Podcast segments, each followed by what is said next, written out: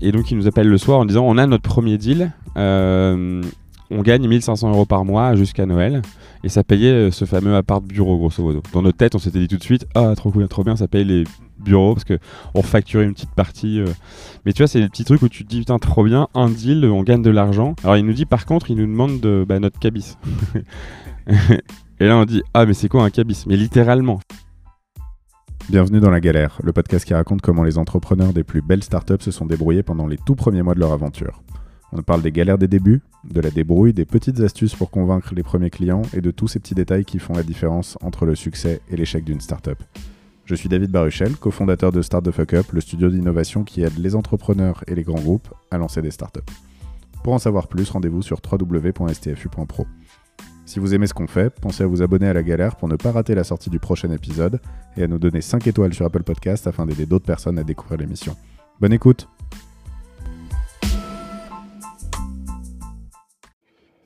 Juste un petit mot avant cet épisode. On sait que beaucoup d'entre vous sont des entrepreneurs qui démarrent, vous galérez, vous hésitez, c'est normal. C'est difficile de commencer un projet.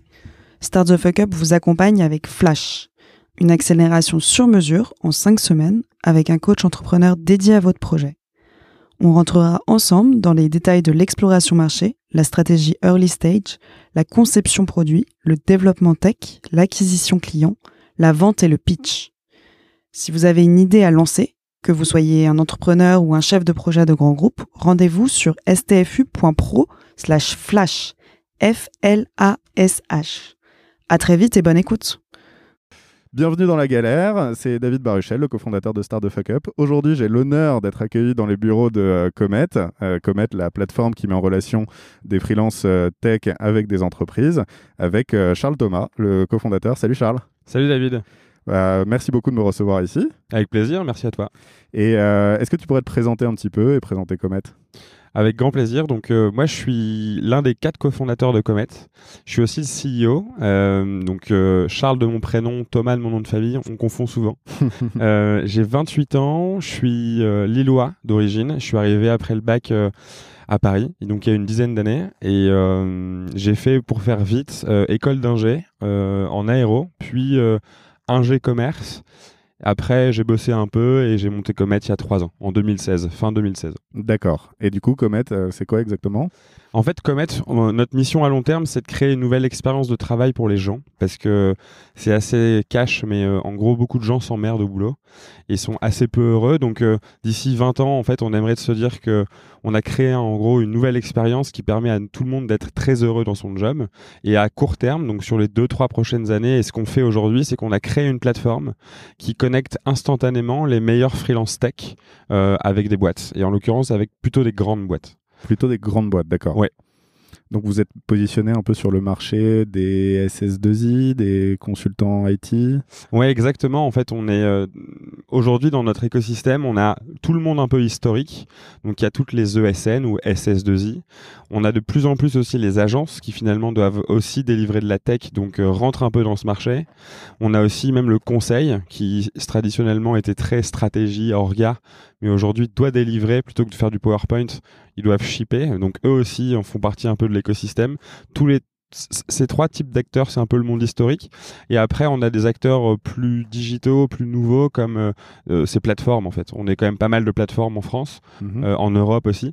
Donc, on a un écosystème un peu concurrent, parfois partenaires, qui sont les ESN, les, les agences, le conseil, et puis toutes les plateformes digitales de freelancing, quoi. D'accord. Et du coup, Comet, vous avez commencé en 2016, ouais. c'est ça? Ouais, ouais. Aujourd'hui, ça, ça représente quoi? Alors écoute, on, est, on a commencé à trois, trois potes de prépa et d'école d'ingé. Euh, on va être une, à peu près 80 à Noël. Donc on a bien bien grandi. On va faire à peu près 20 millions de chiffres d'affaires cette année, de volume d'affaires. De volume d'affaires, d'accord. Nous on prend à peu près 15% euh, sur ce volume d'affaires, c'est notre commission. Mhm. Donc à peu près 3 millions de revenus. Et on a euh, aujourd'hui il y a 80 000 freelances qui se sont inscrits euh, sur Comet. Mhm. Alors nous on les qualifie, donc on fait des tests techniques, des tests qu'on appelle de soft skills, donc plutôt de travail en équipe, pour en fait les sélectionner. On en a gardé 5000 sur ces 80 000 pour l'instant. Donc on a une communauté de 5000 freelance tech pour l'instant 100% français. Et ensuite, côté client, on a bossé avec plus de 3000 clients, pas mal de startups au début, mais côté, on a vraiment refocus côté enterprise, donc les grands groupes français. Donc aujourd'hui, on travaille avec trois quarts du CAC 40, où on est référencé. Donc en fait, on travaille officiellement en direct avec eux, et on a une belle partie aussi, ce qu'on appelle le SBF, tu sais, juste en dessous. Donc on a grosso modo une cinquantaine de grands clients, donc de clients grands groupes. D'accord, ok très clair. Euh, bah merci beaucoup pour cette présentation. Ce que je te propose, c'est de revenir un petit peu au tout début. Comment tu t'es lancé là-dedans? Euh, Déjà, tu parles de euh, nouveaux modes de travail. Toi, déjà, tu travaillais avant de lancer Comet? Ouais, en fait, j'ai bossé trois ans. Alors, il y a un truc marrant, c'est que j'ai jamais été en CDI. ça peut-être d'ailleurs, c'est vrai. Moi, j'ai fait, j'étais en école d'ingé pendant quatre ans je me suis rendu compte que j'adorais les sciences, euh, mais par contre que j'étais pas non plus une flèche euh, du tout. Donc euh, j'ai voulu découvrir le commerce en dernière année et finalement j'en ai fait deux. J'ai fait deux ans en alternance. Donc en fait j'étais en contrat pro et après ma dernière année j'étais dans un format un peu freelance aussi. Donc tu as fait quoi exactement comme commerce à ce moment-là en contrat pro? Alors j'ai bossé en fait en SS2I, donc qu'on appelle maintenant ESN, entreprise du service numérique. en fait j'étais business manager, donc mon métier c'était de parler avec des grands groupes qui avaient tous, et qui ont d'ailleurs encore aujourd'hui, tous besoin de euh, data scientist, data developer, data engineer. Moi, j'ai bossé vraiment que sur la data, parce que j'ai fait pas mal de maths appliquées avant. Et donc, j'allais voir ces grands groupes qui avaient des projets soit au forfait, donc ils ont besoin d'un livrable, soit ce qu'on appelle en régie, ils ont besoin de ressources, de, personnes pour bosser avec elles. Donc, j'allais récupérer ces missions-là, donc un métier très sales. Et de l'autre côté, j'ai recruté plus d'une centaine de data scientists, data engineers, data developers en CDI dans ma boîte. Euh, que, et ensuite je les revendais à la journée ou au forfait chez les clients. Quoi. Donc là, on est dans la phase, j'imagine, 2014 environ? Ouais, c'est ça. ça. Du coup, c'est la phase où euh, le, le, grand buzzword du moment, ça devait être euh, Big Data. voilà, c'est ça. Ouais, énormément. Tout le monde voulait, tous les comex se sont dit, il faut que j'ai mon Chief Data Officer, il faut que je fasse de la Big Data. Alors ça avait commencé un petit peu plus tôt, mais on était vraiment un peu à à l'apothéose du truc quoi. C'est qu'en en 2014 quand j'ai vraiment commencé à bosser, ce qui était génial, c'est qu'il y avait une traction énorme sur le marché. En fait, tous les grands groupes français et toutes les euh, maisons françaises euh, avaient envie d'avoir son équipe data science, son équipe euh, big data, son data lake. Donc, Sans trop pour autant savoir pourquoi. Exactement. en fait, la plupart du temps, les use cases sont venus après. C'est ça qui est assez ouf. et, et, du coup, toi, ton job, en fait, c'était de placer des data scientists dans ces boîtes, soit au forfait, soit en régie. En régie. Exactement. Ok. Et du coup, tu as fait ça pendant deux ans? Ouais, un peu plus de deux ans, quasiment trois ans. Dans la même entreprise? J'ai fait deux boîtes. J'ai fait une première boîte qui s'appelait Savane Consulting, qui était euh, un ancien de mon école qui avait une cinquantaine d'années et qui en gros avait fait une conférence sur être ipsalien, donc mon école d'ingé, euh, et créer sa boîte. Donc en fait, moi je l'ai rencontré à la conférence et finalement bah, il m'a dit bah, viens bosser avec nous. Donc euh, c'était une bonne opportunité pour moi. Et après j'ai rejoint en fait un autre ancien de mon école qui lui avait plutôt une trentaine d'années, un peu plus, et qui avait cofondé un jeune cabinet de conseil qui s'est retrouvé assez vite être une, ESN euh, et qui en fait avait besoin de monter la data parce que justement en 2014 tout le monde voulait faire de la data. Donc il m'a dit viens avec nous tu crées euh, ces départements data, en gros. C'est ce que j'ai fait. D'accord, ok, super. Et qu'est-ce que tu as pensé de cette expérience? Franchement, j'ai appris beaucoup de choses, donc euh, et c'était une très belle expérience. Enfin, j'en garde un bon souvenir avec du recul sur euh, un souvenir assez égoïste, dans le sens où, en fait, personnellement, j'ai pas mal grandi. On m'a donné très vite beaucoup de responsabilités. J'avais pas mal de liberté aussi, mais en même temps, on m'a beaucoup formé. Moi, je savais pas vraiment vendre, je savais pas closer, je savais pas négocier, euh, je savais pas manager, je savais pas recruter. Donc, honnêtement, de manière assez égoïste, j'ai beaucoup appris.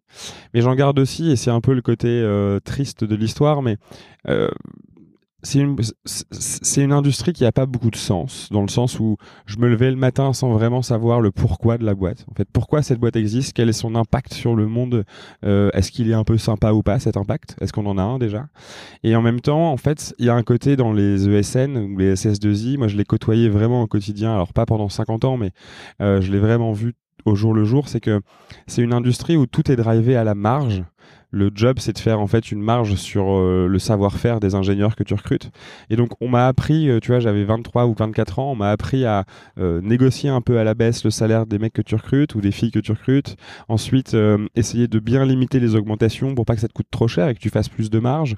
On m'a appris aussi à, quand tu as un consultant qui a plus de projet, il est ce qu'on appelle en intercontrat. Donc, en fait, il n'est pas facturé, il te coûte de l'argent. Et au bout de quelques jours ou voire quelques semaines, en fait, bah, tu vas arrêter avec cette personne alors qu'il est en CDI. Donc on m'a amené, on m'a appris à amener la rupture conventionnelle sur la table, à la négocier. Donc j'ai vu en fait, j'ai eu une expérience avec le travail qui était quand même assez border. Je me suis dit mais attendez, c'est ça en fait ce qu'on appelle le, le, d'une part le travail et en plus le contrat à durée indéterminée. En fait, il est un peu biaisé.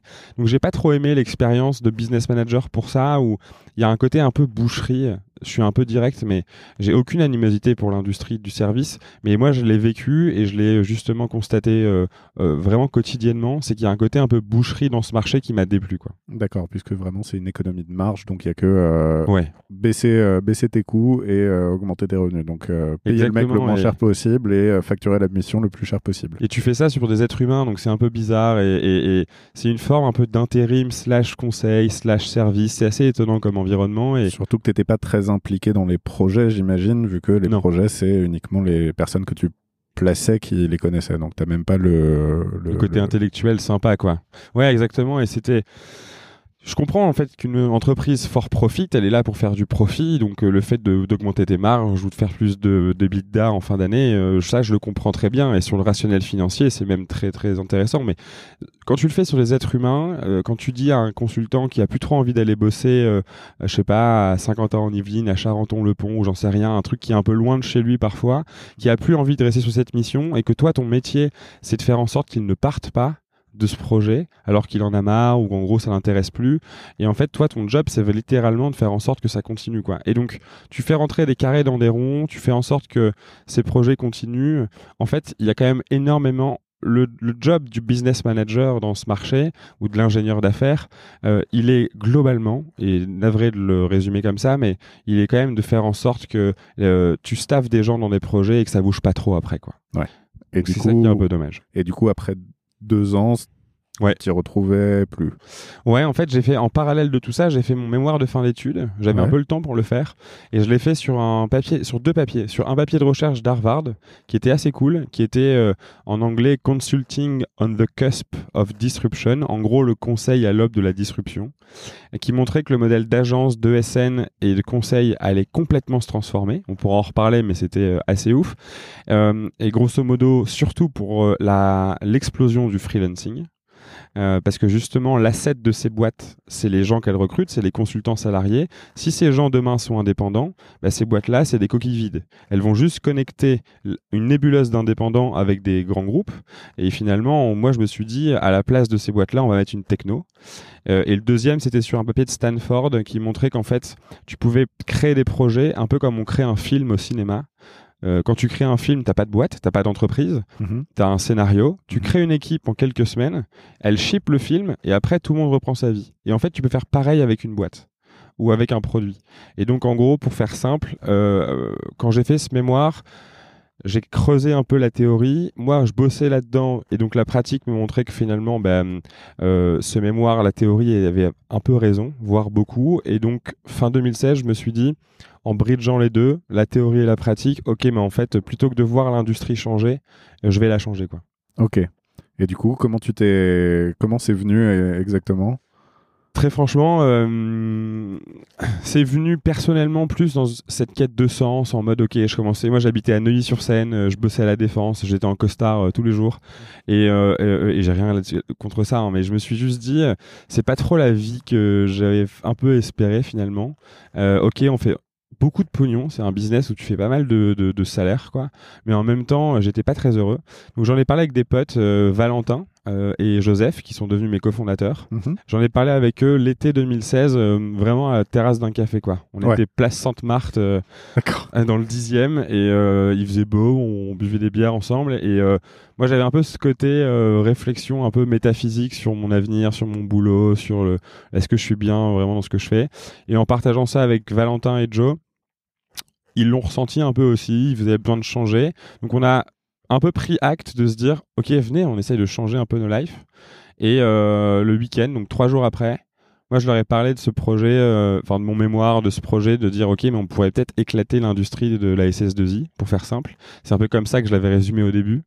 Euh, et en fait, ce week-end-là, fin juin 2016, on se dit ok, bah Banco, euh, on a un peu l'excuse. On n'était pas forcément au début persuadé que ce qu'on allait faire était censé, mm-hmm. mais c'était un peu non pas une excuse, mais le trigger pour se dire cool, on a une idée, allez go, on va y aller quoi. Et alors dans ces cas-là, c'est quoi le le premier truc qui te fait passer de, de, l'idée à quelque chose de concret Ou c'est quoi le premier truc que vous avez fait? C'était de regarder le marché. En fait, euh, on est vachement dans le lean startup, dans y aller comme des bourrins et pas trop faire d'études de marché et tout. C'est vrai. Mais en même temps, nous, on s'est quand même posé. Alors, moi, je me suis posé en gros le mois de juillet, début juillet, pour regarder pendant 2-3 semaines. Ok, en fait, qui a déjà eu cette idée ou qui attaque le même problème? Comment est-ce qu'il l'adresse? Euh, à la fois au niveau mondial et puis un focus sur la France et sur l'Europe. Et il y en avait? Ouais, il y en avait. Il y avait TopTal aux États-Unis qui avait une approche vraiment intéressante. Il y avait Upwork aussi. Mhm. Euh, en Europe, il y avait Upwork, qui maintenant est du Malte, ouais. Euh, donc j'ai pas mal regardé ce qu'ils ont fait. J'ai parlé avec mes clients. Euh, parce que je suis devenu assez proche slash pote avec pas mal de clients, donc de, des chief data officers de grands groupes, des chief digital officers, de, même des DSI. Euh, et donc en fait, je leur ai juste demandé, ok, vous pensez quoi des plateformes de freelance Vous pensez quoi des freelances tout court Qu'est-ce qui est bien Qu'est-ce qui à, à, réparer? Donc ça, c'était le début juillet. Et puis en parallèle, on avait aussi, donc ça c'était plutôt pour comprendre notre marché mhm. et encore mieux comprendre le problème. Quel est le tes problème futurs clients du coup Exactement. Et donc on a aussi parlé avec des freelances parce que moi j'avais dans mes équipes des freelances, j'avais des salariés qui voulaient passer freelance. Donc en gros on a fait un petit mois de user research quoi. Sans le savoir parce qu'à l'époque on, on connaissait vraiment que dalle à l'entrepreneuriat et vraiment au digital encore moins. Et donc en gros on a fait maintenant ce qu'on pourrait appeler de la user research pendant un mois. Et en parallèle de ça, bah en fait, en France, ce qui est génial, c'est que tu es payé pour entreprendre. Donc, il fallait négocier pour avoir notre chômage. Parce qu'il fallait négocier une rupture conventionnelle. conventionnelle. Donc, moi, ce qui était cool, c'est que j'avais un statut un peu différent. Donc, moi, c'était plus facile. Mais il fallait que Joseph négocie ça et, que Valentin négocie ça. Donc, ce qu'ils ont fait aussi en parallèle sur Jubilé. Quoi. Donc, sur, euh, sur un mois ou deux de recherche utilisateur, vous vous êtes dit, euh, là, il y a peut-être un, y a peut-être un truc à creuser. De toute façon, euh, on n'est pas vraiment heureux de, dans ce qu'on fait. Donc, je vais aller voir mon boss et je vais lui dire, bon, bah, est-ce que par hasard, il y aurait moyen de négocier une rupture quoi? Ouais, exactement. Alors, on, a eu, on avait des boss différents parce que moi, mon boss, il était plutôt sympa et en gros, quand je lui en ai parlé, son premier réflexe, je lui ai parlé du projet. Son premier réflexe, ça a été de me dire, on le monte ensemble. Euh, viens, on le fait ensemble. Euh, si tu veux le faire futur de la SS2I, bah, nous, on est en gros une SS2I, fais-le avec nous. Il était prêt à nous financer beaucoup d'ailleurs. Enfin, euh, moi, je connaissais pas à l'époque les montants, mais enfin, j'avais pas de, de, point de, comparaison. notion, de point de comparaison, mais il était là. Je vous passe 200, 300 000 euros et vous montez le projet. Donc euh, moi ça s'est plutôt bien passé. Valentin euh, pas du tout. Valentin lui en fait en gros on pensait avoir 2-3 mois devant nous. Parce qu'en général tu as 3 mois de préavis quand tu démissionnes. On s'était dit bon bah on est au mois de juillet, on fera ça vers la fin de l'année quoi. Et le temps qu'on en parle, que ça se mette en, prod. Valentin il est parti voir son patron de l'époque. Il était chez Savane Consulting, donc ma boîte d'avant, et en fait, qui lui a dit, euh, donc il est parti voir le matin, et puis il lui a dit bah tu pars ce soir. Donc ça ça a tout enclenché. ah oui, du coup euh, mais il a eu sa rupture conventionnelle quand même? Ouais, il a eu sa rupture conventionnelle ce qui est cool, mais par contre en fait bah, Valentin était libre euh, fin juillet quoi. Donc en gros ça a tout tout précipité. Là où Joseph, Joe, il était dans un grand groupe américain, euh, Joe il faisait des pièces de moteur d'avion et donc il était product mais product physique et en fait lui c'était beaucoup plus compliqué. À un moment il a failli en fait à un moment il était obligé de, se virer quoi. Donc il s'est dit bon bah en fait j'ai une solution, c'est que bah, je vais euh, venir super tard, partir super tôt, rien branler, grosso modo, et je vais me faire virer. Euh, parce que si je suis licencié, bah, j'aurai le chômage. Alors heureusement en fait ils ont réussi à, négocier une rupture conventionnelle, mais comme la corp américaine voulait pas ça, ça a été très compliqué pour Joseph. Val lui a été libre tout de suite, et donc comme Val était libre, ça a accéléré le lancement quoi. Et du coup, comment vous avez, euh, enfin, est-ce que tu les avais vraiment choisis, euh, ces deux potes-là, pour être euh, dans une vision vraiment d'association de cofondateurs Ou est-ce que c'est ceux qui étaient à la, terrasse du café avec toi par hasard et en fait c'était le bon fit? Non, franchement, c'était vraiment choisi, mais choisi de manière purement soft skills. Donc le, le savoir-être. Enfin, en gros, c'est des mecs que j'aime énormément, en qui on a une confiance dingue qui s'est installée, tu vois, en une petite dizaine d'années. Mhm. Et en fait, euh, j'avais aucune notion de, de quoi on a besoin pour monter une boîte. Euh, de quelles en gros compétences slash expérience. Et donc quels quel est dans mes enfin quels sont dans mes potes ceux que je dois appeler? En fait j'ai jamais fait cet exercice là je me suis dit juste avec qui je me vois monter une boîte bah c'était euh, Valentin et Joe.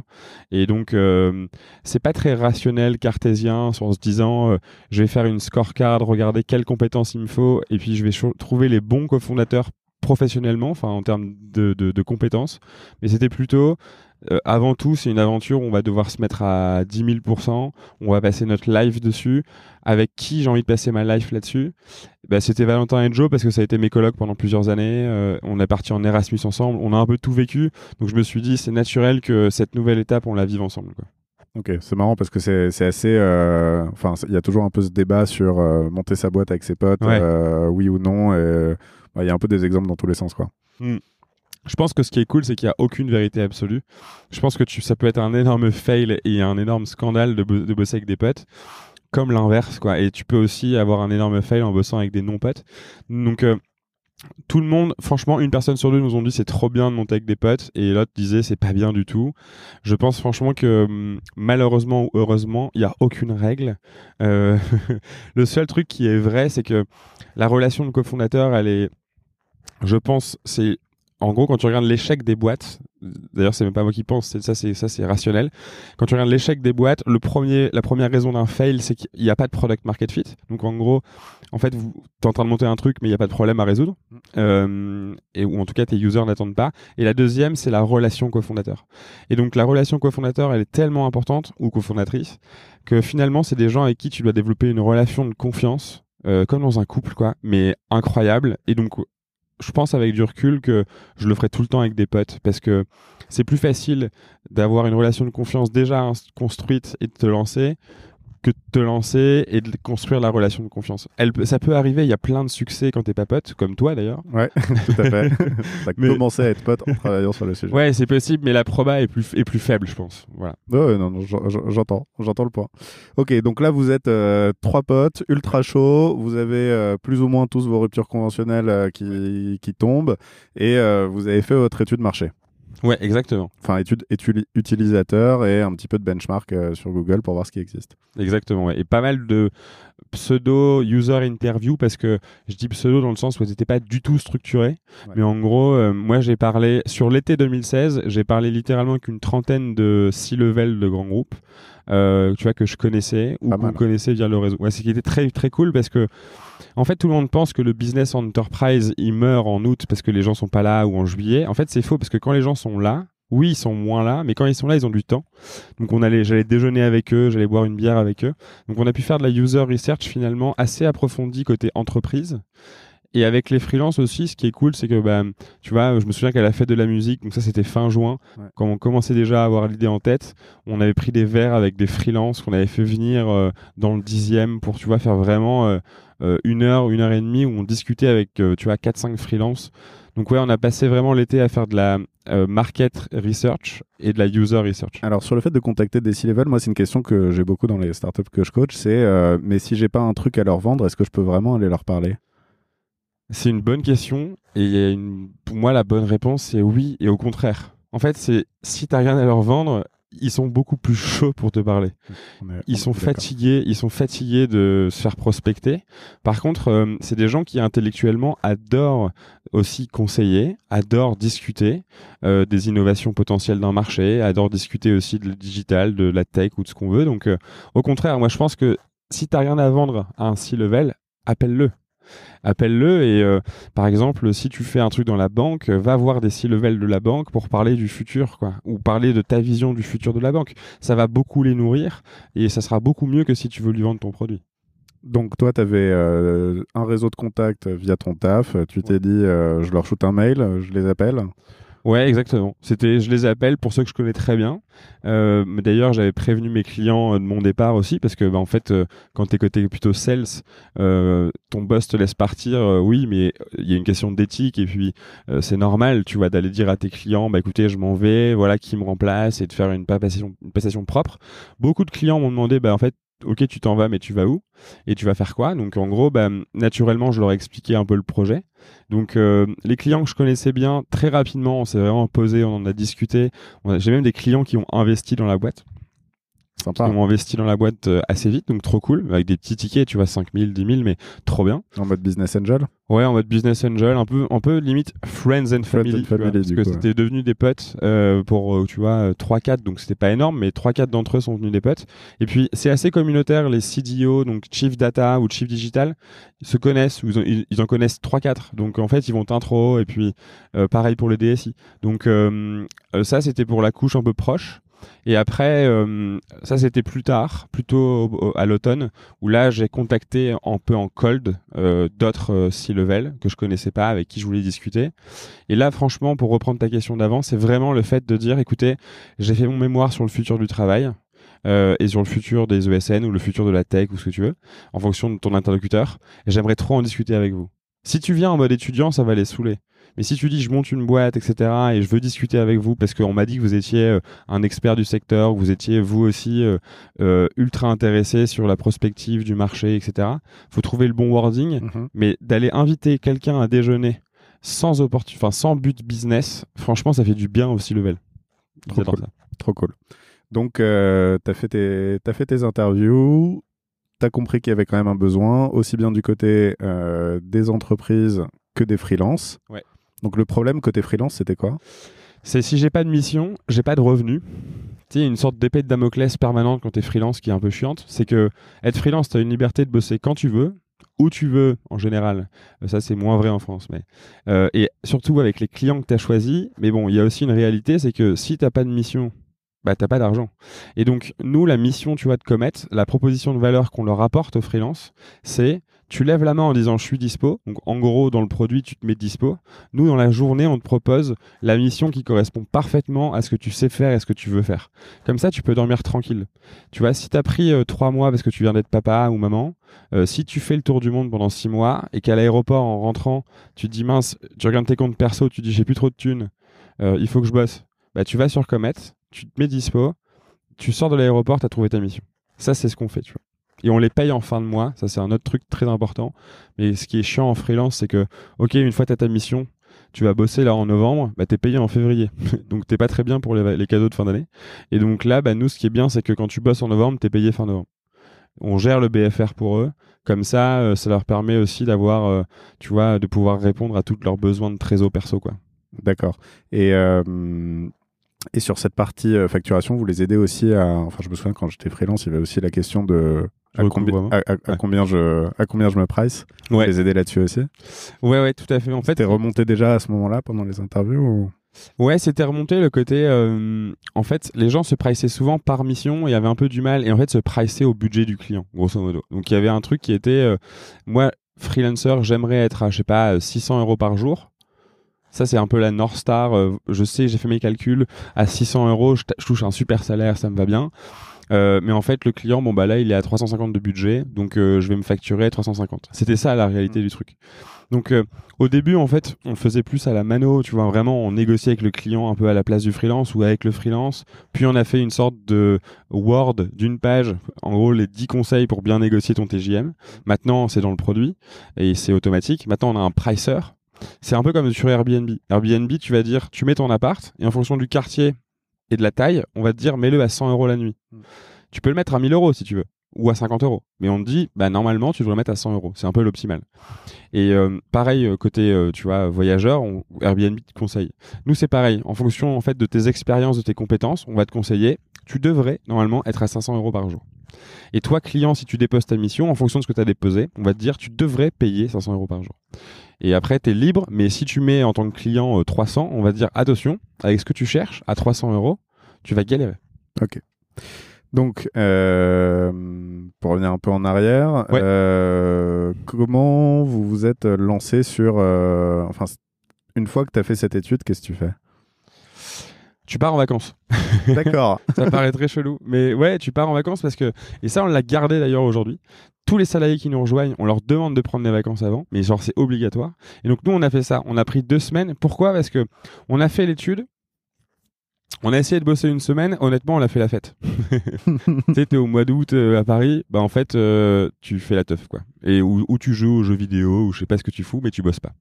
Euh, parce que monter une boîte en, au mois d'août, je pense que c'est con, il fait chaud, t'as envie d'aller dehors, donc ça sert un peu à rien.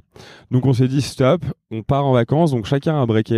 On a rendu nos appartes, parce qu'on s'est dit tout de suite, il nous faut un, un endroit où bosser on connaissait pas trop le remote et le coworking et tout, donc euh, on s'était dit bon bah il faut il nous faut un bureau. On n'avait pas de thunes. Nous on a mis 1000 euros dans la boîte à 3. Donc on a mis, tu vois, 330 euros, 330 euros. Et moi j'ai mis 340. Je savais pas à l'époque que ça aurait un, un impact sympa. parce que j'avais 34 et Joe et Val 33.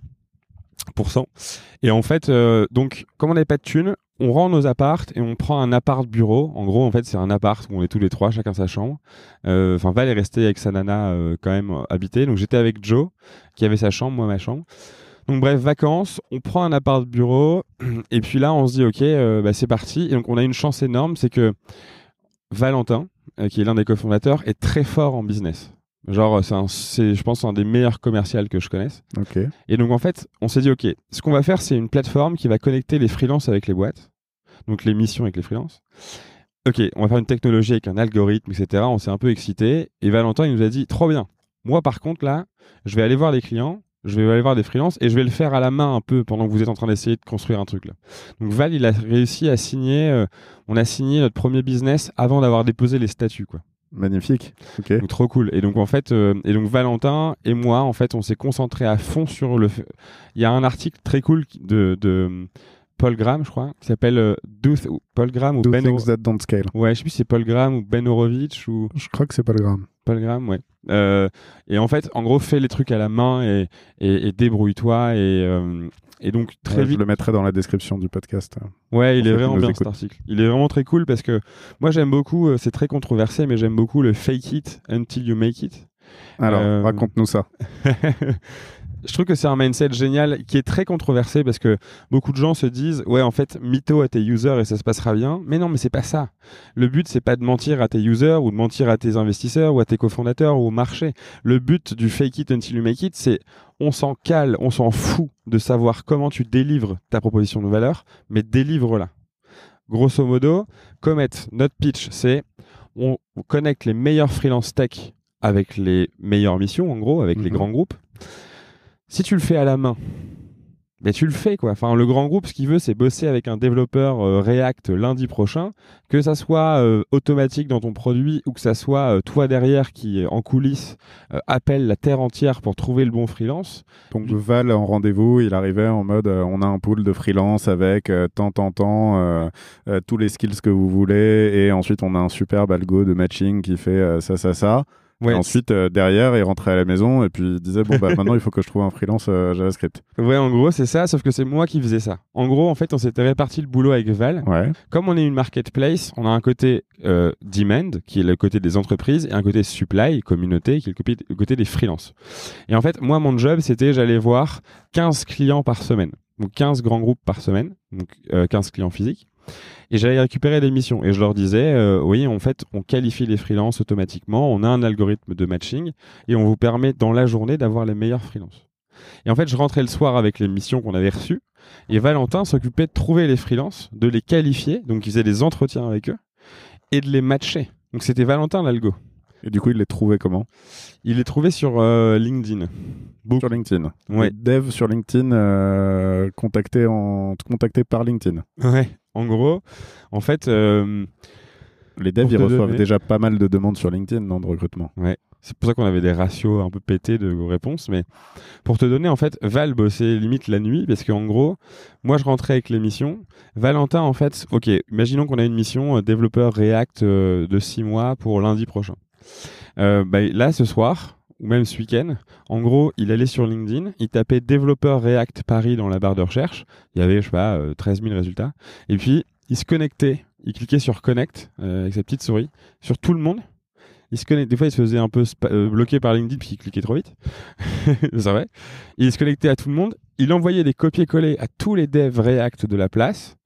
Euh, T'en avais un sur 50 qui lui répondait, il les appelait et puis euh, ensuite, hop, il les voyait autour d'un café pour parler une heure un peu de tech pour voir parce que Val connaît bien la tech pour voir si euh, ce, ce- cette fille ou ce, ou ce mec était fort en React. Et si c'était le cas, hop, il faisait le match. Donc moi, en gros, il me le passait et je l'envoyais euh, par email au client, quoi.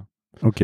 Et après, outre LinkedIn, on a pas mal utilisé aussi bah, en fait, le réseau des freelances. Quand tu as 5, 10, 20 premiers freelances qui te répondent, que tu as vu et tout, bah, va ensuite aller sur LinkedIn. Et puis, quand tu cherches un autre React, bah, tu vas aussi demander au premier que tu as placé euh, chez LVMH, tu vas l'appeler Salut Julien, euh, cherche un mec comme toi ou une fille comme toi. Qui dans ton répertoire Et hop, il te, passe quelqu'un. Donc c'était du pur bootstrapping en mode LinkedIn. On allait aussi sur GitHub, sur Stack Overflow, et puis sur nos répertoires d'iPhone, quoi. Et, on appelait la terre entière, mais c'était du pur. euh, Enfin, on était des agriculteurs, quoi. Dans le sens, euh, tu fais euh, les trucs un peu, un peu dirty. tu te lèves à 4 heures du matin pour préparer tes listes. T'appelles tout ton répertoire pour dire je cherche un data scientist pour mardi prochain à la défense. Et on, pour, on va beaucoup en reparler, mais nous, on a, on est, on est resté à peu près un an et demi sans produit. Donc la boîte a 3 ans, on a fait 50% de l'histoire de la boîte sans une ligne de code. Donc sans produit, ça veut dire quoi exactement? Bah, en tout cas, sans une ligne de code. C'est pas vraiment sans produit. Tu fais bien de me reprendre parce que c'est plutôt du no-code. En gros, on a développé, euh, en fait, le produit vraiment développé maison euh, en tech. Mhm. Il est sorti au bout d'un an et demi. Ok. Et en gros, la première année, les 12 premiers mois, donc l'été 2016 jusqu'à l'été 2017, on a travaillé sur Bubble, qui est euh, un produit assez ouf de no-code qui permet de faire une app sans une ligne de code. Tout à fait. C'est un constructeur d'applications euh, web. hein. Ils font pas. Ils commencent à faire du natif, mais ils ont un peu. euh, Ouais. Idéalement, c'est web à la base. ouais. C'est idéalement web et c'est en drag and drop et euh, même sans avoir pas trop codé, en faisant les quelques tutos et l'onboarding est très très bien fait d'ailleurs maintenant. Ouais, c'est T'arrives à t'en sortir, à faire, tes, à faire ta première app. Ouais, tu peux faire franchement n'importe quelle app web sur Bubble. Et en plus, c'est génial. Aujourd'hui, il y, y a des marketplaces de thèmes pour Bubble que Ouais. tu peux reprendre. Alors, je crois qu'il y en a une qui s'appelle Zero Code où tu peux dire tiens, je veux une marketplace, euh, enfin, je veux, un, je veux un- une app euh, comme Airbnb. Et ensuite, euh, moi, je la remodifie derrière. Et du Ouais, coup, vous- exactement. Vous, c'était un peu Airbnb aussi, finalement. Ouais, nous c'était en tout cas une pure Enfin, c'était marketplace. une pure marketplace, quoi. C'était une pure marketplace et en gros, enfin Bubble a vraiment euh, une part très importante dans notre histoire euh, early stage parce que en fait, bah, on était trois, donc moi client, Val plutôt freelance et matching et donc il y avait Joe à côté Mhm. et Joe lui s'occupait en fait était plutôt product et s'occupait en fait de Bubble. Et donc euh, s'occupait de la plateforme, Euh, donc faisait euh, la partie freelancer, la partie client et puis une petite partie back office pour nous. Donc, on est d'accord que Joe, il n'était pas dev. Il y avait aucun dev, finalement, Non. dans votre équipe. Non, on est des connaissiez le, le dev, mais sans être forcément Ouais. développeur, quoi. Non, en fait, tu vois, nous, ce qui est dingue, c'est qu'on est trois ingés à se lancer, mais vraiment, on est des chèvres en code, quoi. On peut pas. on s'est lancé avec 1000 euros, sans aucune vraiment compétence et connaissance de l'entrepreneuriat ou du digital, et sans une compétence dev. On avait fait du dev à l'école, mais euh, on était incapable de faire du web, et on était incapable même de refaire du dev. On n'était pas du tout des flèches. Donc, on, s'est vraiment lancé avec rien du tout, quoi. Et, et, euh, on est resté un an. On n'avait pas de CTO, on n'avait pas de développeur, on n'avait rien. On avait juste Bubble. Et on le verra, on a un pack En fait, on a beaucoup bootstrappé. C'est que Val en pouvait plus euh, de, cliquer sur connecter euh, sur LinkedIn. Il en pouvait plus d'envoyer des centaines de mails à la mano ou des textos. Et en fait, le bootstrap, c'est en gros démerde-toi, c'est d'être ingénieux et donc de trouver des solutions, des rustines quoi. Donc on a utilisé Bubble, on a utilisé Zapier beaucoup. Euh, et, et donc, on a beaucoup utilisé aussi Google Spreadsheet. Ça, c'était un peu la colonne vertébrale de notre produit pendant un an. C'était Bubble, Google Spreadsheet et Zapier. Et après, bah, pour que Valentin automatise toutes ces actions un peu, tu vois, euh, euh, bêtes et méchantes, un peu fatigantes, euh, il a beaucoup utilisé aussi des extensions Chrome. Euh, Pour LinkedIn, par exemple, pour, euh, Ouais. euh, pour aller cliquer automatiquement sur les boutons ou ce genre de choses. Ouais, exactement. Il y a une, tu vois, par exemple, je me souviens qu'on avait une, une extension, la, le store des extensions Chrome, donc le magasin des extensions Chrome de Google est, est génial. Tu as des dizaines de mille extensions Chrome qui peuvent faire franchement un peu de tout. Et donc, sur, t'en as une qui s'appelle Dux SOP, donc c'est D-U-X plus loin S-O-U-P. C'est un truc génial, c'est que plutôt que de taper développeur Paris et ensuite de cliquer sur connecter euh, dans tous les sens, tu, tu vas sur DuckSop, tu tapes développeur euh, React Paris, développeur Java Paris, data scientist, toutes les recherches que tu veux faire. Ils vont lancer les et tu, mets Paris Area et il va te lancer les recherches, et il va se connecter automatiquement aux gens. Et en plus de se connecter, bah, dès que la personne aura accepté l'invitation, quand tu es de niveau 1 sur LinkedIn avec quelqu'un, tu as son email. Mm.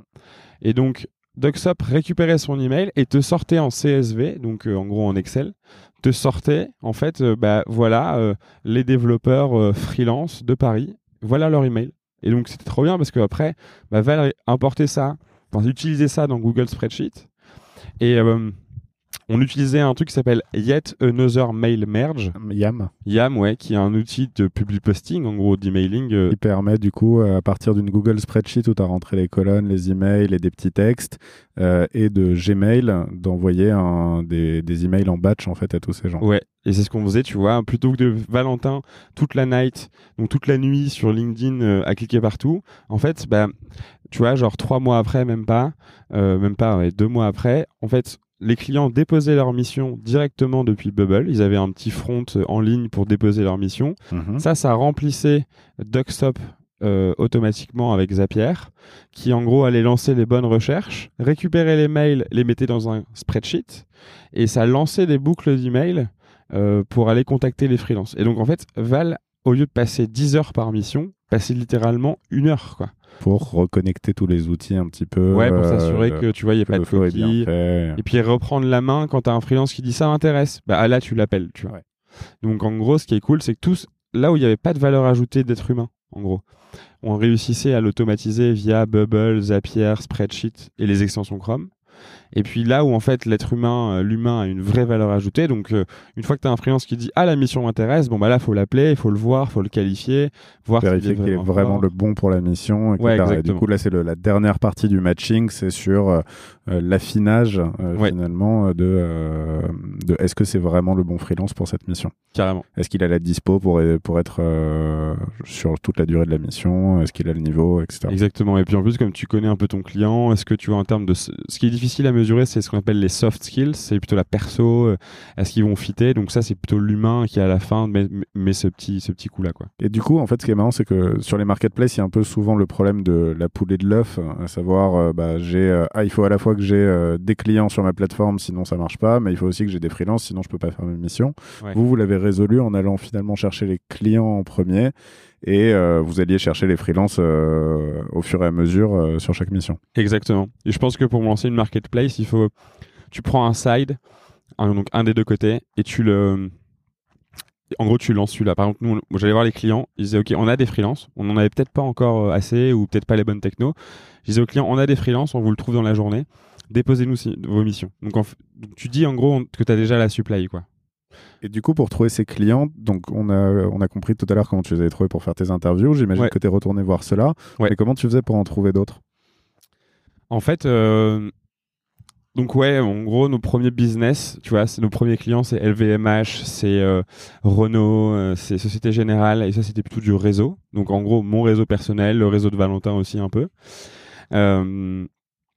On a utilisé, en fait, c'est peut-être con, mais on a énormément utilisé le réseau.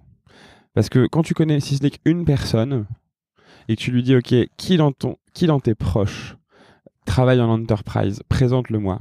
De dire ça à un pote en soirée ou de dire ça à un de tes anciens clients, c'est pareil, de dire OK, présente-moi une personne qui travaille dans un grand groupe dans le digital. Les gens en connaissent une, même si c'est pas un, un head-off ou un C-level. Et en fait, tu vas voir cette personne, euh, tu vas déjeuner avec elle et tu lui dis ok qui je dois voir euh, dans tes proches ou dans ton entreprise et alors faut le faire subtilement tu vois mais franchement ça marche trop bien euh, il y a un bouquin qui s'appelle Who The A Method for Hiring, qui est un bouquin très cool pour recruter, surtout en early stage, qui fait cette technique-là pour recruter. Ils te disent, par exemple, tu crées un Excel et dès que tu rencontres quelqu'un, si il ou elle te paraît très forte en finance, mhm. tu vas noter son nom, prénom dans l'Excel. Et tu vas surtout lui demander qui est, d'après toi, très fort en finance et elle va donner son nom, prénom, et tu demandes une intro à cette personne-là. Mhm. Et quand tu fais ça pendant un an, tu te retrouves avec 500 noms. Pendant 3 ans, tu peux avoir littéralement 5000 noms dans ton Excel. En, sales, en finance, en opération, en tech et tout. Et donc, dès que tu veux recruter, tu vas pas aller sur LinkedIn, tu vas ouvrir ton Excel et tu vas dire, attends, qui sont les meilleurs qu'on m'a recommandé en finance? Tu vas faire un filtre finance. Et ce qui est trop bien, c'est que tu vas avoir, je sais pas, 300 noms de A-players, donc de super candidats en finance. Et en fait, il faut utiliser la même, la même méthode dans le business, surtout en enterprise. Euh, moi, je crois moins au growth hacking, je crois moins euh, euh, au, au côté très automatisé pour les grands groupes, Mm. parce que c'est plutôt du quali, tu vois. Et donc, c'est beaucoup mieux de mettre ton énergie à aller faire des événements, à aller, tu vois, à, à- à- à aller nouer un, deux, trois contacts vraiment proches, quasiment euh, personnels, quoi, avec euh, euh, des personnes de grands groupes et à vraiment les inciter à aller te présenter, pas pour du business, tu vois, pas pour aller vendre des trucs, plutôt pour, euh, à ton avis, qui t'inspire par exemple, toi, David, si tu bosses dans la tech euh, chez, euh, je sais pas, BNP Paribas, que Mhm. tu sois décideur ou pas, euh, je m'en fous. C'est plutôt, toi, David, qui t'inspire dans la tech dans ta boîte ah ok, bah c'est euh, euh, Manon euh, qui travaille dans telle équipe. Ok, présente-moi Manon. J'ai trop envie de la voir euh, et tu trouves la forme pour le faire. Mais et tu vas voir Manon, tu n'as rien à lui vendre. Juste tu crées comme ça un peu ta base de données. Et à un moment, bah, ce qui est cool, c'est que tu vas tomber sur quelqu'un quand à chaque fois les gens te demandent et toi tu fais quoi? Bah, Moi j'ai monté Comet, voilà ce qu'on fait. Sans vendre, quelqu'un va te dire attends mais tu peux me trouver un freelance là en UX? Ouais, je peux, ouais. Et donc c'est trop bien, tu vois. Donc euh, D'accord. Ok. je pense que euh, le vrai bon conseil que je peux donner, on pourra parler, de- on a utilisé d'autres méthodes plus online euh, ou plus de prospection, ça on Mhm. pourra en parler aussi. Je pense que le vrai bon conseil, c'est même à l'heure à l'heure du digital, etc. Franchement, sur de l'enterprise, euh, il faut te donner humainement, physiquement, aller faire des événements, nouer du lien et puis euh, creuser ton réseau comme ça pour euh, pour pour avancer quoi. D'accord. La bonne manière de vendre, c'est l'humain et de créer son réseau, réseau quand tu es en train de parler euh, à des grands groupes. Mhm. Ok, super. Euh, donc là, du coup, ça vous fait vos, vos premières missions. Tu te souviens de ta, de la- ta première vente? Ouais, c'était Val qui l'a faite. Parce Ouais. que euh, il l'a faite. En fait, je m'en souviens très bien parce que c'était avec Teradata, euh, qui est un gros éditeur américain. Euh, là aussi du réseau de Val en fait c'était euh, Val a une capacité énorme à se faire pote avec beaucoup de gens donc en gros bah, il avait connu des gens chez Teradata dans un événement et, et justement à un moment lui ont dit on cherche un on cherche un freelance et c'était euh, tout début septembre où on était encore un peu tous en, en semi-congé, tu vois, un Mhm. peu à droite à gauche. Et donc, euh, on- je me souviens qu'on prenait à ce moment-là euh, 10% de commission. Ouais. Donc, euh, c'est toujours gratuit pour les freelances. Et on prenait à l'époque 10% côté entreprise. Aujourd'hui, on prend 15%. Gratuit pour les freelances, c'est-à-dire que le freelance garde le tarif auquel il s'est mis et Ouais. que vous, vous refacturez un peu plus finalement à l'entreprise. Exactement. Et, euh, et en gros, euh, je me souviens que, en gros, ça nous faisait gagner 1500 euros par mois. Parce que, fait, c'était à peu près 15 000 euros de chiffre d'affaires pour le freelance.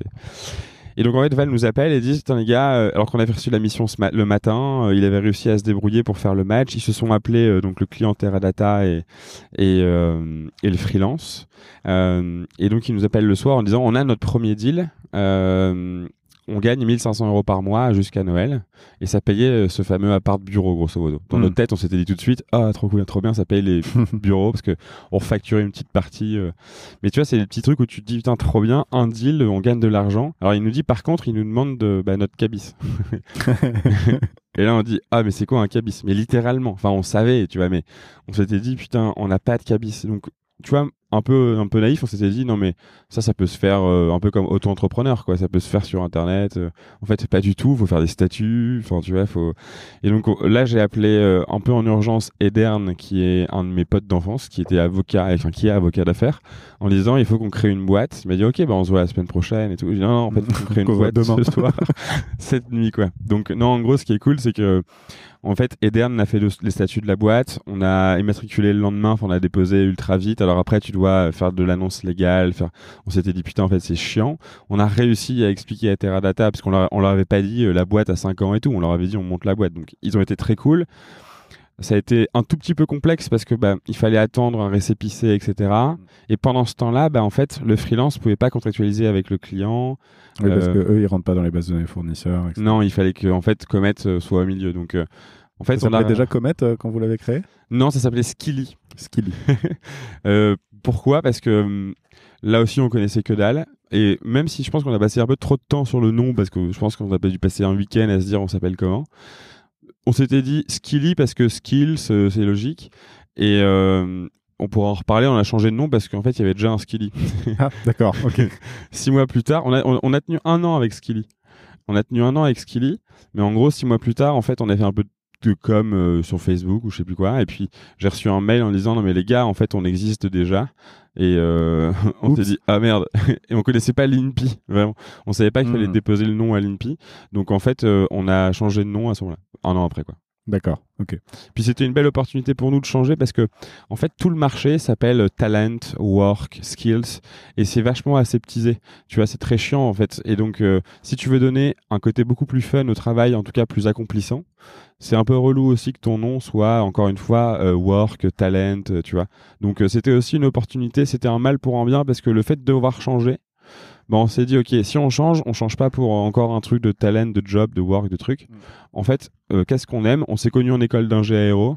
On, on aime trop l'espace et tout, et on aimait bien Comet parce que la com, en fait, sans être trop long sur le, la brand, mais en gros, à ce moment-là, euh, on s'est dit au début, euh, quand on a changé, en fait, la comète, c'est un truc qui a fait flipper euh, toutes les civilisations euh, pendant euh, 2000 ans. On avait, la comète était annonciatrice euh, d'une guerre ou d'une famine et tout. Et quand on a su ce que c'était et qu'on a su euh, l'utiliser, en fait, c'est une bibliothèque incroyable de l'histoire de l'univers. Donc maintenant, on se dit, putain, la comète, c'est génial. Et on avait un peu cette image des freelances parce que les freelances, t'as toujours en France surtout, t'as eu longtemps cette image de le freelance, c'est un peu le créa. Euh, qui est bizarre, euh, tu vois, c'est un peu l'artiste, il va se barrer du jour au lendemain, c'est un peu le Han Solo, euh, tu vois, du travail, quoi. Donc tout le monde en avait un peu peur, voulait pas le toucher, et aujourd'hui les gens se disent, ah mais en fait c'est génial les freelances, quoi. Donc c'est un peu perché, mais on s'est dit, le freelance c'est un peu la comète d'aujourd'hui, quoi. Joli. Jolie histoire. Et d'ailleurs, euh, euh, pour nos auditeurs, hein, ils poussent le branding à fond, vu que là, on est dans une salle qui s'appelle Pluton actuellement, et que en Ouais. tout cas, il y, a des- il y a des planètes et des vaisseaux spatiaux euh, partout dans les bureaux. Euh, donc, vous aviez pas de cabis et vous avez quand même réussi à faire cette première vente Ouais. et avec Teradata. Donc, merci à eux parce que grave. ils, ils vous ont fait confiance. Ouais, c'est clair, ils ont été top. C'est encore un client d'ailleurs.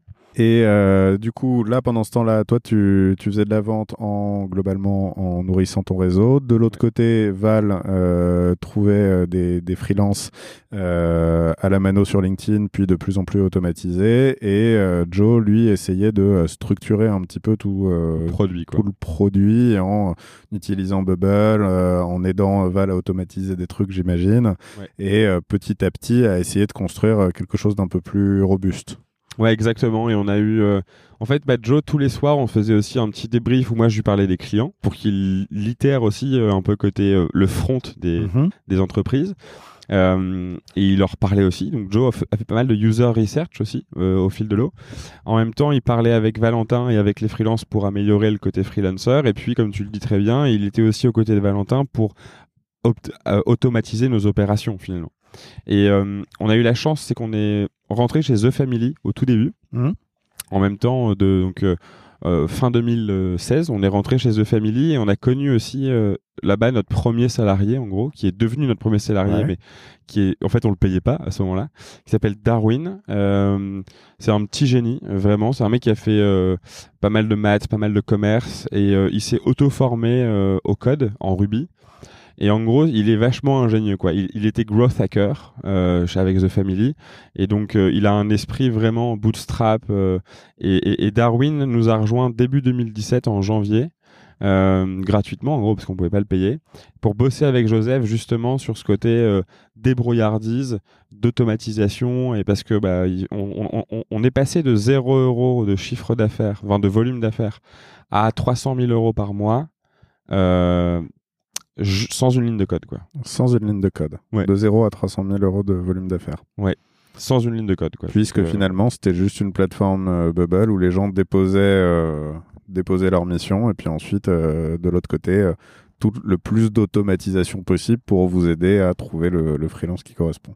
ouais exactement Et alors, quand est-ce que vous êtes sorti de ce modèle? Quand est-ce que vous avez commencé à vouloir recruter plus? À quel moment on, tu te dis, bon, bah là, on transitionne de on est 3-4 à bidouiller dans notre coin à euh, bon, bah vas-y, il faut essayer de, de structurer. C'est quoi le déclencheur? En fait, euh, bah, c'est c'est la traction.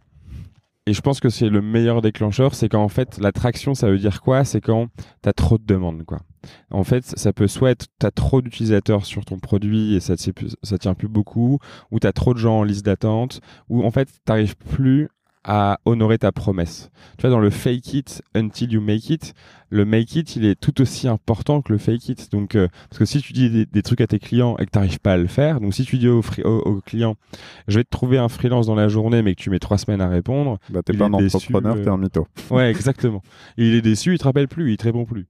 Et pareil pour le freelance. Donc, en gros, nous, à un moment, on s'est dit, on va décevoir nos clients et on va décevoir nos users freelance parce que, en fait, là, il y a trop de charges, quoi. Et Bubble, en fait, c'est un produit magnifique pour passer de 0 à 1, en tout cas pour le MVP. Mais c'est complexe. Ensuite, tu vois, quand tu as automatisé 80% de ton truc, avec des extensions Chrome et tout, sans une ligne de code, en fait, à un moment, tu t'arrives quand même. C'est un logarithme, quoi. Tu vas, tu commences.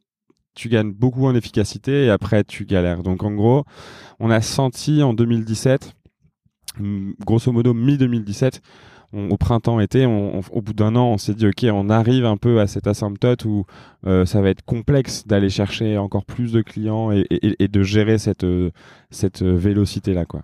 D'accord. Et du coup, là, c'est le moment où euh, tu recrutes. Et pour recruter, vous, dégagez pas mal de, de, de, enfin, volume d'affaires, oui, mais du coup, en chiffre d'affaires pour vous, ça, ça représentait combien à ce moment-là? Il y a pas mal de deals qu'on a fait un peu gratuits au début. Tu vois, on prenait pas de commission, on voulait vraiment se faire connaître. Donc, euh, en fait, euh, l'été 2017, que je te dis pas de bêtises, on devait gagner 15 000 euros par mois.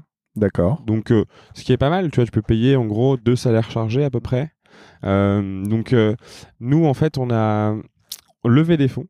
Ouais. Et quand tu as cette traction-là, et, et, le marché est génial pour ça en ce moment, c'est que bah, il y a beaucoup de liquidité et, c'est génial parce que quand tu as l'attraction, que tu as ton product market fit, que en fait on voit que les métriques sont belles aussi et que l'équipe est belle, que le marché est beau et la vision aussi, bah, les tu vas voir les investisseurs. Donc nous on a levé, euh, on a levé 2 euh, millions d'euros à ce moment-là. Avec euh, Kima, c'est ça Et Otium. Exactement, avec Kima et Otium, qui sont franchement, euh, enfin Jean chez Kima et Bruno chez Otium sont des entrepreneurs, euh, enfin des investisseurs incroyables et quasiment des entrepreneurs. Et en fait, on a eu une chance énorme, c'est qu'on a levé des fonds et en même temps, on s'est mis à la recherche d'un CTO. Et moi, j'ai toujours été un peu à la recherche d'un CTO parce que j'ai eu ce côté, euh, il nous faut quelqu'un de la tech. Donc, dès le premier jour, en fait, j'ai vraiment eu cette idée en tête. Donc, j'ai rencontré des gens beaucoup, beaucoup, beaucoup, beaucoup de gens. C'est difficile de trouver un CTO, mais là, on a eu une chance énorme. C'est que, de manière un peu improbable, grâce à The Family, en gros, la petite histoire, Arnaud, qui est d'ailleurs notre CTO, il est mhm. cofondateur. Il est arrivé un an après, mais il a autant de parts que nous et c'est vraiment un cofondeur. En fait, Arnaud, c'est un mec qui a fait Epitech, il a été premier salarié de Stupeflix, qui a été racheté par mhm. GoPro. Euh, euh, ensuite, euh, il a été freelance. Et à un moment, il, il a le même constat que nous, mais dans sa chambre, en gros, tout seul. Et il, veut, il monte un comète, tout seul. et il envoie des mails de prospection, et il envoie un mail de prospection à l'un de nos investisseurs euh, en Friends and Family. Ah, trop marrant. Et qui me le forward en disant nouveau concurrent. Et moi, je regarde et je vois Arnaud Aubry. Donc, je vais sur LinkedIn, je tape Arnaud Aubry et je vois qu'il il était cofondateur de Nuage, qui était une boîte dans les noms de domaine. Et je savais que Nuage était chez The Family. Donc, en gros, je vais dans le Slack de The Family je regarde, ah, je, je, regarde s'il y a un user qui s'appelle Arnaud et je vois Arnaud Aubry, donc je le contacte dans le Slack de The Family en disant, en disant c'est un concurrent quoi. Et donc je, je, contacte en disant salut mec, je crois que t'aimes les freelances, faut qu'on se parle. Et, donc lui, il voit ça, il voit Comet, il dit putain, ils font ce que je, veux faire, ça fait chier. Et donc on met deux semaines à se voir parce qu'en gros, euh, tu sais, on était un peu en mode c'est un concurrent, je t'aime pas et tout. En fait, on se voit et euh, on avait. Je crois qu'on est un peu des grands seigneurs déjà à ce moment-là. Ouais, franchement, tu te la pètes trop. Ouais. T'es là, non, non, mais attends, ça c'est un concurrent, euh, je l'aime pas. Enfin, tais-toi, vous êtes trois dans une chambre, qu'est-ce que tu fais Faut pas révéler nos secrets business. ouais, exactement. Dans tous les cas, je lui dirai rien. Et en fait, euh, pour la, la longue story short, donc l'histoire rapide, c'est qu'en gros, Arnaud, on avait mis 30 minutes dans nos agendas. En, fait, on se voit, on est resté littéralement 4 heures, on s'est trop kiffé. Il a vu les cofondateurs euh, l'après-midi, on a bossé un mois ensemble pour s'essayer, et en fait, euh, on s'est dit, les planètes se sont un peu alignées, quoi, et, il nous a rejoint bah, à la rentrée 2017. Ah, donc, euh, après la levée de fonds, un mois. Juste après. la levée. Et du coup, vous avez fait cette première levée euh, de 2 millions, du coup. Ouais. Et euh, le CTO, et là, vous avez repassé votre produit cette fois-ci sur vraiment de la tech avec vraiment le fameux algorithme de matching qui est, arrivé, qui est arrivé un an après l'avoir vendu finalement. Ouais, exactement. Donc vous avez fini par le make it quand même. Ouais, heureusement, heureusement on, a, on a fini par le make it et aujourd'hui, tu vois, l'équipe on est, euh, enfin, Arnaud est à la tête d'une équipe d'une petite vingtaine de personnes qui sont en fait des développeurs. Euh, on a une équipe data aussi de cinq personnes. Enfin, aujourd'hui, l'ensemble de la plateforme, elle est 100% codée euh, in-house, quoi. Donc, c'est du pur code et, sur certains microservices, même du, du code assez deep tech. Enfin, pas deep tech, mais en tout cas assez profond, quoi. C'est devenu quoi ton job aujourd'hui? Euh, c'est une super question, parce qu'en plus on a recruté un COO en début d'année qui a euh, plus de 50 ans, fait 20 ans à San Francisco, donc il a pris toutes les opérations de la boîte. Avant moi j'avais tout le monde un peu en direct, je kiffais. Mais là en fait je kiffe encore plus, parce que moi mon métier là j'ai trois jobs, enfin j'ai trois objectifs. Le premier c'est l'équipe, parce qu'en fait quelle que soit ton industrie, la seule, le seul ingrédient de succès qu'on connaisse, c'est la team, quand tu regardes un peu tous les succès. Donc euh, moi, je fais le recrutement, j'ai vu tout le monde en entretien. Euh, et je continuerai au maximum. Donc c'est, euh, on a un DRH, mais je travaille beaucoup sur l'équipe, la culture et le recrutement, en gros. Le deuxième objectif, c'est bah, quand tu as des gens super, il faut quand même savoir où tu les emmènes. Donc, c'est ce qu'on appelle stratégie, mais c'est la mission, vision et la stratégie. C'est quoi 2020 chez Comet? C'est quoi 2025 chez Comet? Et c'est quoi le prochain quarter? Euh, et la troisième, bah, c'est si tu as un super équipage et que tu as une destination, il faut du carburant. Donc euh, c'est financer le projet. Et donc pour ça, bah, je vends beaucoup, je continue, mais je suis le chasseur en gros, donc je vais ouvrir les nouveaux clients. Mhm. Et euh, toutes les levées de fonds. Donc les 2 millions, c'est moi qui les ai levés et j'ai géré ce qu'on appelle le board et la relation investisseur. Et ensuite, on a levé 14 millions il y a une petite année où là aussi, c'est moi tout seul et je gère la relation investisseur. Quoi. D'accord, ok. Il y, a un autre fonds qui est rentré à ce moment-là dans les ouais, c'est ça? C'est euh, les mêmes fonds qu'avant et on a fait rentrer Daphne, euh, qui est un super fonds français. Le fonds de Marie Eklund, c'est ça? Ouais, le fonds de Marie Eklund, euh, Pierre-Yves et, Pierre, Pierre-Éric. Et ensuite, on a fait rentrer aussi un fonds américain qui s'appelle FG Labs, qui est un fonds new-yorkais spécialisé des marketplaces, dirigé par un Français d'ailleurs. Et donc, en gros, et là, on, on, ira refaire un beau tour de table l'année prochaine pour, pour accélérer. quoi. Si c'était à refaire, tu ferais quoi différemment? Euh... Bonne question. Plein, plein, plein de trucs. Mais en premier lieu, je pense que je monterais Comet euh, sur une technologie. Aujourd'hui, en fait, on a monté Comet en couvrant euh, data, tech, pas mal de métiers, en fait, une quinzaine. Je pense que la meilleure manière de, de monter une marketplace, notamment dans le travail, c'est tu, par exemple, tu montes un Comet, tu dis je fais que du JavaScript. Et donc, tu vas chercher des missions que JavaScript et des freelances que JavaScript. Et une fois que tu es bon là-dessus, tu dis, bah, je vais faire du Python. Sachant que vous, votre différenciateur, c'était déjà que vous étiez euh, spécialisé, spécialisé sur la tech. Bah, je, là où les autres ultra spécialiserais. Tu ultra spécialiserais. Ouais, Ton conseil pour ceux qui se lancent?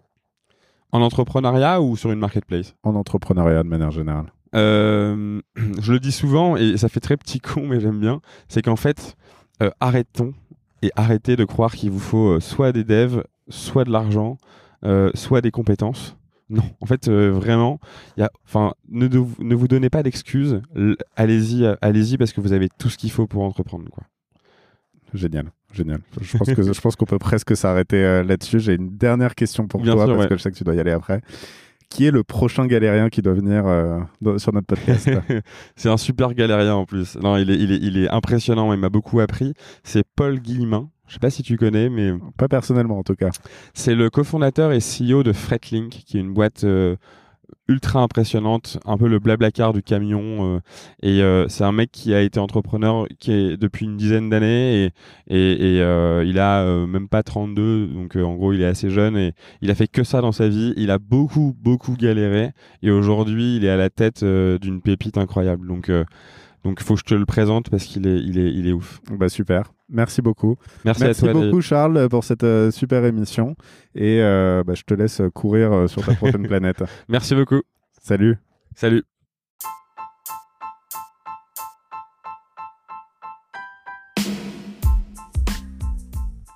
Si vous êtes arrivé jusqu'ici, c'est sûrement que l'épisode vous a plu. Merci de le partager autour de vous et de nous mettre une note 5 étoiles avec un joli commentaire. Ça va énormément nous aider à faire connaître le podcast. Aussi, si vous avez des besoins en accompagnement sur vos projets innovants, n'hésitez pas à contacter Star the Fuck Up, on saura s'occuper de vous. Il suffit de nous écrire sur contact.stfu.pro. Au nom de toute l'équipe, je vous dis à très bientôt.